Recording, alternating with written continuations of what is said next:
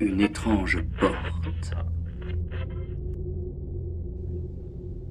Paul était terrorisé. Dormir volontairement dans une maison hantée n'était pas une pratique courante.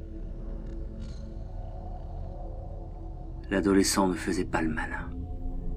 S'être bordé dans le canapé troué et miteux au rez-de-chaussée n'empêchait en rien le garçon fan de films d'horreur d'avoir la frousse. La porte vitrée laissait filtrer la lueur d'un vieux lampadaire.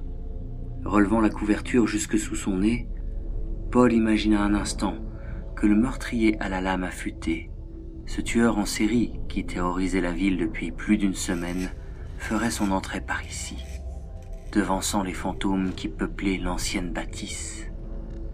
Mais ce fut bien un fantôme, gris et hideux, un ancien majordome qui s'était pendu dans le grenier, vint en finir avec le jeune imprudent. Étouffé par un oreiller rempli de plumes, Paul n'eut pas le temps de composer le numéro des secours.